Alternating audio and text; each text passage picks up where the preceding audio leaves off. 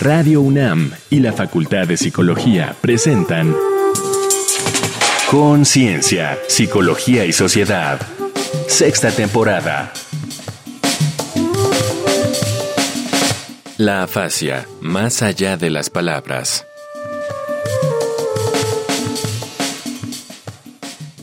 Sean bienvenidos, bienvenidas a esta nueva emisión de Conciencia, Psicología y Sociedad, el espacio radiofónico de la Facultad de Psicología. Les saluda al micrófono Berenice Camacho. Querida Laura, ¿cómo estás en esta ocasión? Bienvenida. Gracias, Berenice. Qué gusto saludarte de vuelta. Pues sí, muy contenta. Espero que tú también de traer un programa a nuestros escuchas. Van a ver muy interesante que tiene que ver con un trastorno del lenguaje, que no muchas veces no está bien identificado, pero vamos a ver todo lo que nos explica nuestra invitada el día de hoy. Por supuesto, la afasia, más allá de las palabras, es la manera en la que hemos titulado esta entrega de conciencia, psicología y sociedad, así es que empezamos.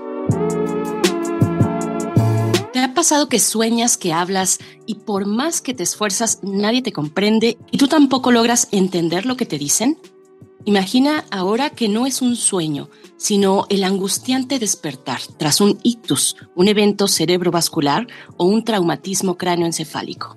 La afasia es la pérdida o trastorno en el lenguaje, causada por un daño cerebral súbito. El bloqueo de una arteria o una hemorragia interrumpen la irrigación sanguínea y oxigenación en áreas del cerebro involucradas en la comprensión y producción del lenguaje, provocando muerte celular. Cuatro de cada cinco casos de daño cerebral adquirido son por enfermedad vascular cerebral, aunque también pueden darse por traumatismos, anoxias, tumores cerebrales o infecciones. La afasia, una de sus secuelas más comunes, se caracteriza por limitaciones de distintos niveles de gravedad en la expresión y o la comprensión del lenguaje hablado, la expresión escrita y o la comprensión lectora. Dependiendo de factores como la ubicación y extensión de las lesiones, se tendrán niveles y perfiles diversos de deterioro funcional, con síntomas como habla entrecortada y con esfuerzo, pero congruente, habla fluida, sin congruencia,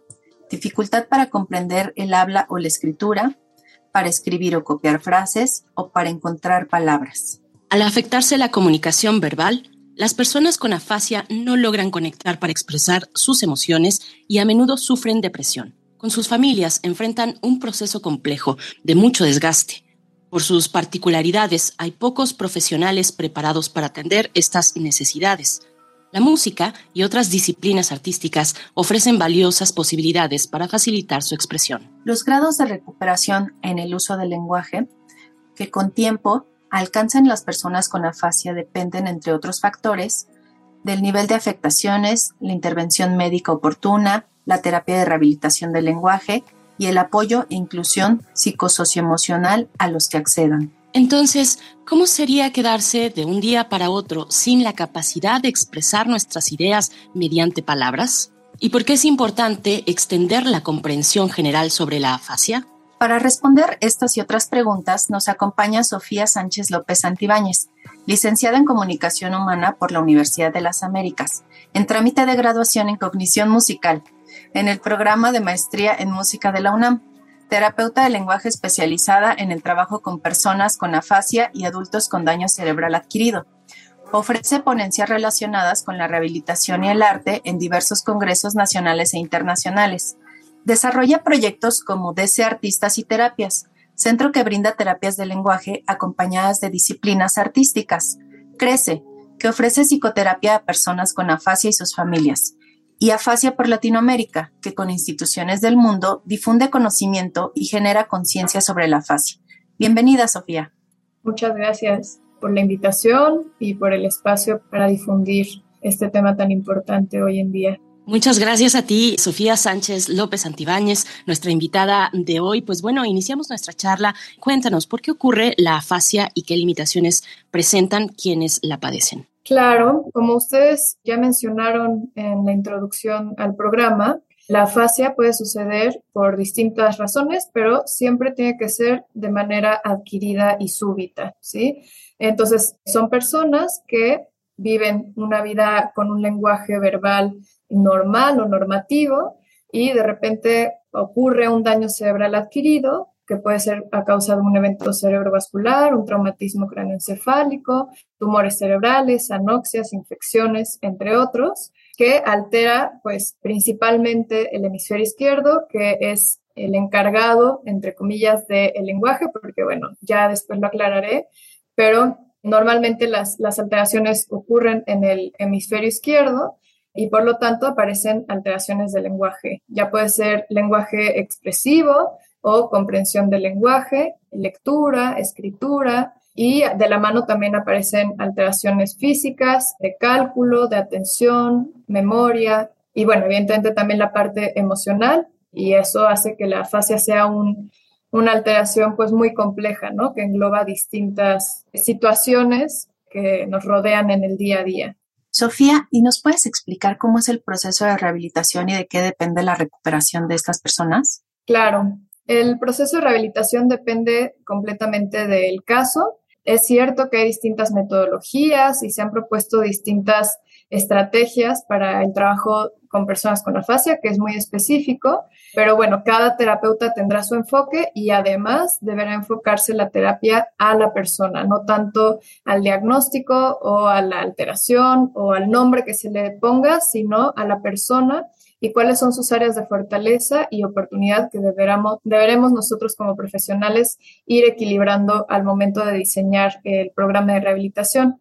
¿De qué depende la recuperación? Pues justamente ustedes también lo mencionaban anteriormente, depende de la extensión del daño, la localización del daño, depende también de otros factores como la edad, la educación, la lateralidad, el género, eso, eso se cuestiona hoy en día, pero puede ser uno de los factores, y también el estado emocional de la persona y el apoyo familiar que pueda tener en el proceso. Y bueno, eh, derivado de esta pregunta, el proceso de rehabilitación, ¿en qué momento? ¿Cómo se sabe? ¿Cómo sabe una persona que tiene afasia? ¿Y cuál sería entonces el camino a seguir para encontrar una ayuda especializada? Claro, Berenice, pues el proceso empezaría con el neurólogo encargado o el médico que esté dirigiendo un poco al equipo que cuida a esta persona. Idealmente tendría que dirigirlo con una clínica o una terapeuta de lenguaje que podría encargarse del caso, ¿no? También suelen dirigirse a neuropsicólogos que estén especializados en el trabajo, pues, de personas con afasia, ¿no? Posterior a este diagnóstico, las familias deberían de buscar las distintas opciones de clínicas y de terapeutas privados que les haya ofrecido el doctor si es que no lo ofrece, probablemente dentro del hospital les ofrezcan esta opción, pero es importante tomar en cuenta que la fascia es una situación que va a ser para toda la vida. Posterior a esto, les entregaría un informe de, valoración en el que se describe el caso, se describen sus áreas de fortaleza y oportunidad, y posteriormente a eso se les entrega un plan de trabajo en el que se les va a explicar cómo y cuánto tiempo vamos a ir trabajando cuáles objetivos y con qué materiales. Claro, por supuesto. Pues muchas gracias por esta explicación. Nos da una claridad sobre el camino a seguir para una persona que tiene afasia y nosotros vamos a continuar, vamos a seguir, por supuesto, con nuestro tema, la afasia más allá de las palabras y les invitamos a hacer una pausa para escuchar la opinión de Carolina Ulloa. Es una persona con afasia, creadora desde Colombia de la Asociación Afasia Vital. Es un testimonio, una opinión que recoge nuestra compañera Alejandra Mireles, a quien le enviamos un fuerte abrazo y un agradecimiento por el trabajo colaborativo aquí en Conciencia, Psicología y Sociedad. Así es que vamos a escuchar este testimonio. Testimonio. Esta semana, en Conciencia, Psicología y Sociedad, tenemos el testimonio de Carolina Ulloa, persona con afasia y creadora de Afasia Vital. Hicimos las siguientes preguntas. En el plano personal, ¿cómo se vive la afasia? Es una realidad que estoy aceptando paso a paso todos los días supero poco a poco mi deficiencia en el habla, escritura y lectura. ¿Cómo le das voz? Mi objetivo es que la gente conozca la palabra afasia, desórdenes del lenguaje y generar empatía con nosotros. ¿Qué mensaje o recomendación darías a alguien a quien apenas se le diagnosticó afasia o a sus familiares? Es una un camino retador, sin duda, pero hay una luz en usted, adentro. Préndala en usted y va encontrando las ayudas y apoyos que necesita. Vamos, que sí se puede. El lenguaje es muy importante. La comunicación cambia las cosas. Hay que descubrir los comandos para nosotros. Ánimo. Para Conciencia, Psicología y Sociedad, Alejandra Mireles. Estamos de regreso con nuestra invitada de esta ocasión, la licenciada Sofía Sánchez López Santibáñez. Estamos hablando de la afasia, más allá de las palabras. Y de nuevo, solamente agradecer una vez más a Carolina Ulloa, que desde Colombia nos acaba de compartir su experiencia como persona con afasia y también su trabajo desde la asociación que fundó Afasia Vital. Así es que seguimos en esta charla. Sofía, muchas gracias por permanecer aquí. Te pregunto, ¿a qué emociones, tanto positivas como negativas, se enfrentan las personas con afasia y cómo afecta el estado emocional a la rehabilitación?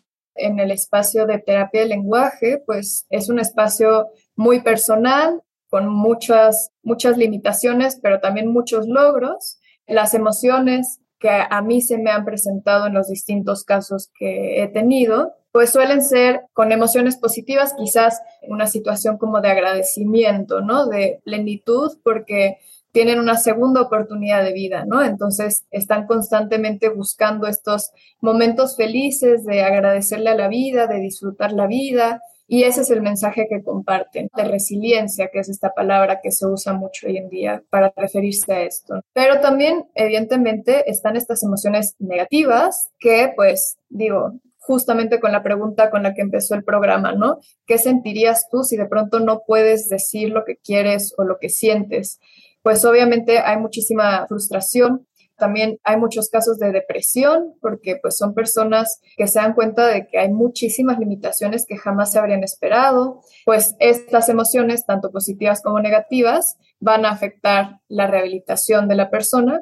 Si es una persona feliz y motivada, va a tener logros quizás un poco más veloces o con mayor intensidad que si es una persona en un estado depresivo o triste o enojado pues los logros van a ser más lentos o de menor intensidad. En los casos de afasia, ¿qué emociones se viven dentro de la familia y cómo se recomienda procesarlas? Bueno, se llama el cuidador primario quemado, digamos, ¿no? Que se olvida casi de sí mismo por dar su vida completa por la persona con afasia. Y esto ha pasado mucho, mucho, mucho en México. Pocos centros médicos le dan la importancia a los familiares, al seguimiento también de los familiares, de su estado emocional, de sus emociones. Y pues obviamente los familiares enfrentan también un proceso de duelo muy fuerte, porque normalmente suele ser su pareja o suele ser su papá o suele ser su hijo. Y además de que nunca te esperas esta situación,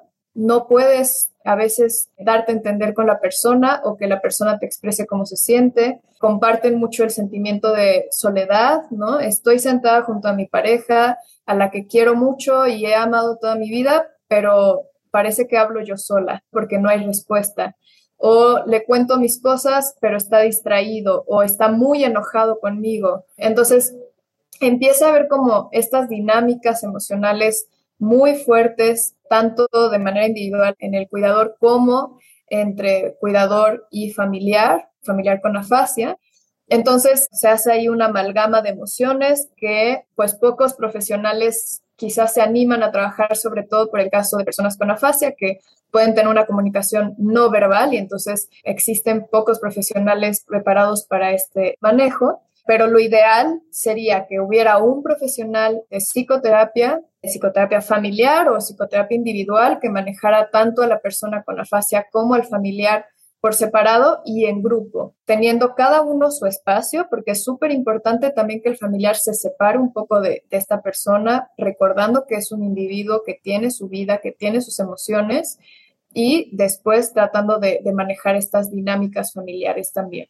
Por supuesto, pues gracias, Sofía Sánchez. Vamos a continuar en esta conversación. Vamos a hacer una pausa para escuchar algunos elementos para entender el panorama de este trastorno del lenguaje, la afasia. Vamos a escuchar a pie de página. A pie de página.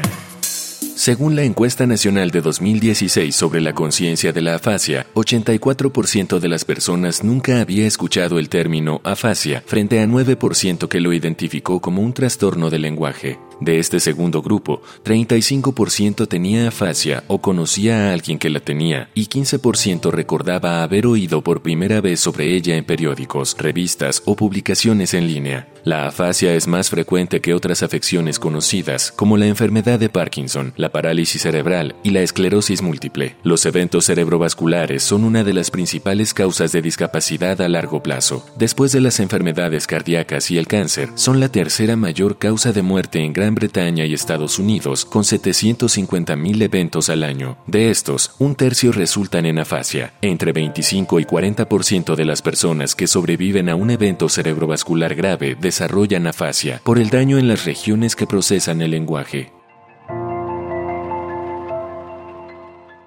Bien, pues ahí escuchamos el panorama, algunos datos estadísticos respecto a la fascia, al conocimiento que tenemos en la sociedad de este trastorno del lenguaje. Seguimos hacia el último momento de nuestra conversación aquí en Conciencia, Psicología y Sociedad con Sofía Sánchez López Antibáñez, es terapeuta del lenguaje, especializada en el trabajo con personas con afasia y adultos con daño cerebral adquirido. Gracias, Sofía. Te pregunto qué vínculos existen entre el arte y la afasia y qué estrategias artísticas se tienen a la mano para apoyar la rehabilitación de personas con este trastorno? Ambos hemisferios están activos en todas las tareas del ser humano y bueno, en el lenguaje pues también están activos ambos hemisferios, ¿sí? A menor y mayor grado. ¿Por qué aclaro esto? Porque hoy en día justamente esa justificación, esta explicación es la que ha permitido que se propongan distintas estrategias artísticas para la rehabilitación. Entonces, pues estos vínculos existen desde que somos seres humanos, o sea, todos los seres humanos tenemos una relación con el arte y eso nos hace seres humanos, por lo que también el arte pues tiene mucho que ver con el lenguaje y con la afasia.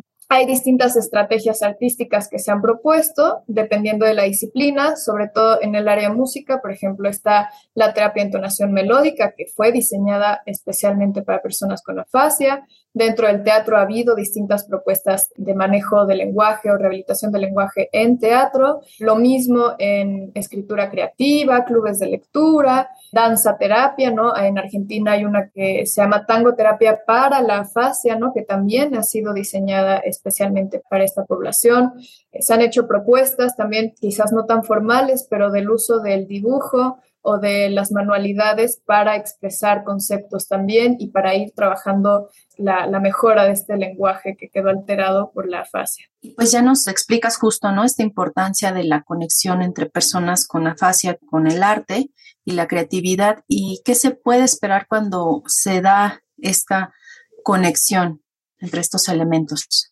Claro, bueno, es importante sobre todo también no solo esta parte de rehabilitación del lenguaje, sino que como se planteó anteriormente, las personas con afasia, e incluso si ustedes se plantearon la pregunta del inicio de no poder decir lo que uno quiere, pues hay mucha frustración, lo cual deriva en estrés y pues muchas emociones ahí encontradas. Por lo que también cuando se trabaja con arte, hay mucha liberación emocional, mucha liberación de estrés, mucha tranquilidad. Bueno, ese es otro de los beneficios, además de que podemos utilizar estas disciplinas artísticas para promover la comunicación no verbal dentro de distintos ámbitos sociales, ¿sí? Quizás eh, no le puedo ir a la tienda y quiero pedir una manzana y no me sale la palabra, pero yo ya trabajé con el dibujo de una manzana y entonces puedo sacar mi cuaderno, puedo sacar mi teléfono y dibujar una manzana y de esta manera puedo ser más independiente e incluida en distintos ámbitos sociales, ¿no? Entonces, también por eso es importante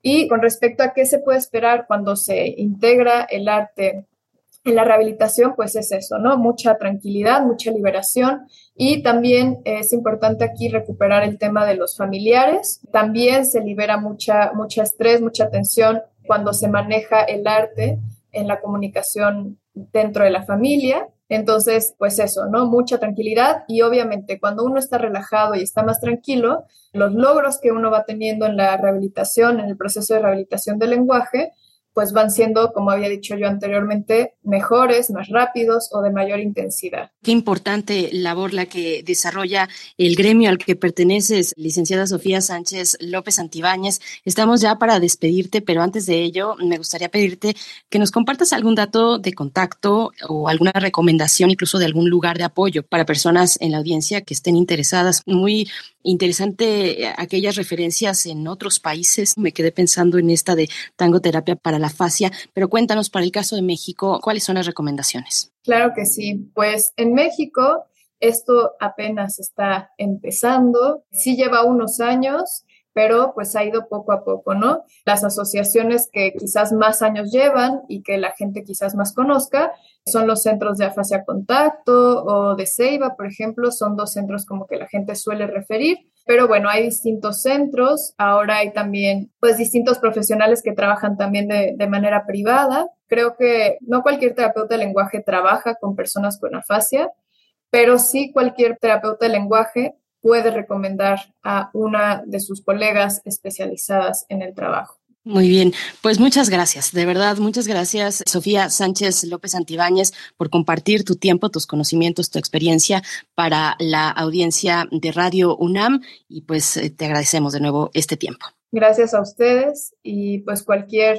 duda, comentario o lo que sea, también ahí mencionaron mis redes sociales y mi contacto, entonces pues yo estoy dispuesta y disponible para cualquier persona que quiera hablar sobre estos temas. Muchas gracias. Bien, pues nosotros vamos a hacer una pausa, vamos a hacer una pausa porque hay también entre la cultura y el entretenimiento algunas propuestas que nos pueden encaminar al entendimiento de la afasia, este trastorno del lenguaje. Vamos a escuchar Reconecta en la cultura. Reconecta en la cultura. La afasia por sus protagonistas, Mi mente funciona bien, solo me faltan las palabras, de Silvia Rubio Bruno y Alfredo Ardila, recopila testimonios de personas con afasia, buscando generar comprensión de lo que siente y piensa quien pierde de manera abrupta la forma de comunicarse con su entorno. Invaluable para médicos, terapeutas de lenguaje y ocupacionales, psicólogos, neuropsicólogos y musicoterapeutas, como para familiares y personas cercanas. Hállalo en Acadia Editorial. En El daño cerebral invisible, la psicoterapeuta Aurora Lazaleta, quien sufrió un traumatismo cráneoencefálico, busca plasmar síntomas comunes del daño cerebral adquirido, principalmente del área cognitiva, que suelen permanecer invisibles, y así minimizar la frustración que su desconocimiento genera durante la recuperación. Lo encuentras en editorial EOS Psicología. En Bailando las Palabras, Francesca Fedrizzi comparte su experiencia con el tango terapia para personas con afasia, donde el baile sirve de herramienta terapéutica y de conocimiento personal para crear una comunicación no verbal en un lenguaje muy humano como es el corporal y emocional. Una historia que empieza con dolor y termina con alegría y esperanza. Publicado por Enric B. Editions. Se apagan las luces y a disfrutar del cine con la película El llanto de la mariposa de Julian Schnabel, inspirada en la novela autobiográfica La escafandra y la mariposa de Jean-Dominique Bovy, carismático redactor en jefe de la revista francesa Elle, quien a sus 43 años de edad sufrió una embolia masiva. Tras varias semanas en coma, comprende que sufre del síndrome de cautiverio, está totalmente paralizado y aunque su mente funciona con normalidad, solo puede comunicarse con el parpadeo de su ojo izquierdo. A partir de dos elementos que aún controla, imaginación y memoria, decide crear un nuevo mundo. Con ayuda de los médicos y esa única forma de expresarse, deletrea palabras, párrafos y esta insólita historia.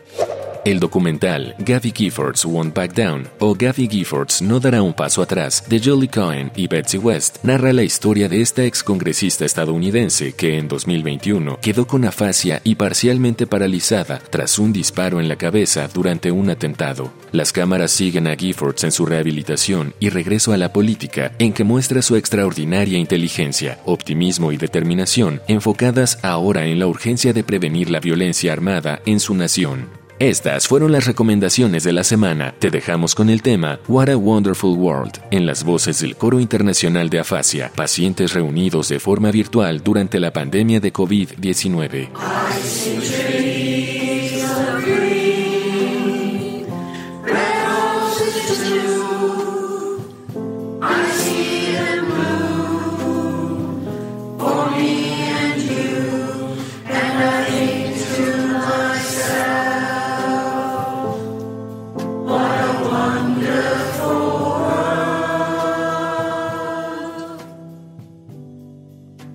Ahí estuvieron las recomendaciones culturales eh, sobre nuestro tema de hoy, la afasia más allá de las palabras, y nos quedamos con el tiempo para escuchar tus comentarios de cierre, doctora Laura Ramos Languren.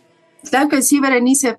Pues qué interesante el tema de hoy. Justo los, los trastornos del lenguaje los asociamos mucho al, a la infancia, ¿no? Así los niños están aprendiendo el número de palabras correctas, desarrollan disfluencia o tartamudez, ¿no? Eso no nos preocupa quizá en una etapa adulta, solo cuando viene, como ya nos decía Sofía, un daño cerebral adquirido, generalmente asociado a un evento cerebrovascular. Y qué importante, pues, hacer un diagnóstico temprano de la fascia que como ya nos explicó Sofía, a veces no hay muchos terapeutas, pero sí bien preparados los que hay, eso sí. Y justo muy importante pues hacer esta vinculación, ¿no? Y con el conocimiento que ahora tenemos de la neuroanatomía, saber que estas conexiones que pues quedan sanas, digamos, que no han tenido ese daño, cómo entran a formar procesos de plasticidad, procesos de fortalecer a nuestras conexiones en el cerebro para resarcir el daño que se tiene y podernos interpretar en el medio ambiente, ¿no? Entonces, esto es, es bastante importante hacer esta vinculación, pues, de otras funciones, como en este caso la creatividad, la parte artística de los sujetos, para vincularlo hacia la expresión que no puede darse de forma oral o de forma escrita. Pues muchas gracias, doctora Laura Ramos Languren, por ese cierre. Yo creo que pones en la mesa muchos elementos también importantes. Gracias por esta participación en la conducción de Conciencia, Psicología y Sociedad. Nos vamos ya. Les agradecemos a ustedes, nuestra audiencia, su escucha y les invitamos a permanecer aquí en Radio UNAM. Si quieren revisitar esta conversación, pueden hacerlo en el sitio de podcast radiopodcast.unam.mx. Les agradece en la voz Berenice Camacho. Nos encontramos en la próxima ocasión aquí en Conciencia, Psicología y Sociedad. Hasta pronto. Radio UNAM y la Facultad de Psicología de la UNAM presentaron Conciencia, Psicología y Sociedad. En la realización de este programa participaron Marco Lubián y Alejandra Mireles, locución. Guionista, Virginia Sánchez. Asistente de investigación, Paola Rivera. Carolina Cortés, asistente de producción. Augusto García Rubio, vinculación e información. Producción, Frida Saldívar.